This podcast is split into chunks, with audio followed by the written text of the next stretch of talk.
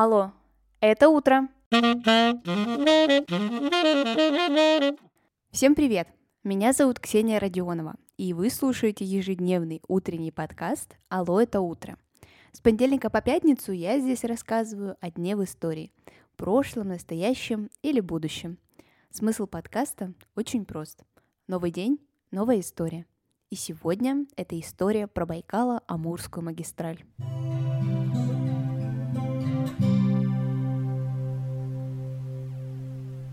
27 октября 1984 года закончился основной этап строительства одного из самых масштабных проектов 20 века. Было открыто движение по Байкало-Амурской магистрали. Что это такое, как и какие люди попадали на эту стройку, сегодня в выпуске. Особенность дороги не только в том, что она поистине огромная около 4000 километров. Ну и само местоположение БАМа – это явление очень даже нетипичное. Магистраль расположилась прямо посреди непроходимой местности. Леса, хребты, мерзлота, да еще и ко всему прочему, Байкало-Амурская магистраль – это самый дорогой проект советского государства. Сама идея строительства железной дороги восточнее и севернее Байкала – это отнюдь не советское изобретение. Оказывается, начали обсуждать этот вопрос еще в Российской империи в 80-е годы XIX века. И даже начали проводить кое-какие исследования, но по итогу пришли к мнению, что географические условия все-таки слишком сложные, и решили начать строительство с юга от Байкала, это современная Транссибирская магистраль. Так, проект был отложен до лучших времен. Уже в Советском Союзе выходит постановление о строительстве Байкала-Амурской железной дороги. И первая проблема, с которой столкнулись при строительстве, это не суровый сибирский климат, как можно было бы подумать. А на самом деле это была нехватка рабочих рук. Планировалось собрать 25 тысяч рабочих, а смогли только две с половиной.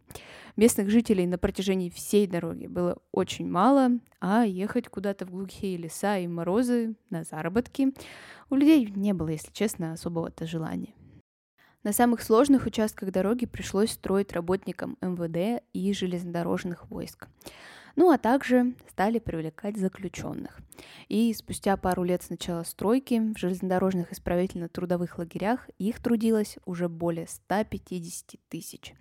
Причем такая практика наказания действует и существует по сегодняшний день. Такая подборка кадров стала одной из причин низкой скорости работ, ведь рабский труд абсолютно непроизводителен. Существовало даже специальное подразделение БАМЛАГ – Байкало-Амурский исправительный лагерь с центром в городе Свободный. Историки настаивают на том, что БАМ построен буквально на костях и крови. Условия работы, конечно же, были ужасными, ну и плюсом человеческая жизнь не представляла какой-то особой ценности. Писатели и поэты также не обошли эту тему стороной, ведь строительство БАМа было поистине глобальным событием. Анна Ахматова, например, посвятила стихотворение Бамлагу немного географии. Не столицею европейскую, с первым призом за красоту, душной ссылкою енисейскую, пересадкою на Читу, на Ишим, на Иргиз безводный, на прославленный Атбасар, пересылкою в лагерь свободный – трупный запах прогнивших нар. Показался мне город этот, этой полночью голубой. Он, воспетый первым поэтом, нами, грешными, и тобой. Немного географии – это своеобразный диалог с поэтом Осипом Мандельштамом, который свои последние годы провел в ссылках и тюрьмах за свое стихотворение о сталинской власти. Мы живем под собою, не чуя страны. Умер поэт, кстати, там же, где-то под Владивостоком, и точное место его смерти до сих пор не установлено. Вообще смертность на Баме была огромной. Ну, конечно же, количество людей тщательно скрывалось, как и количество уничтоженной там техники. Ее также было совсем-совсем немало. Сегодняшний выпуск подошел к концу.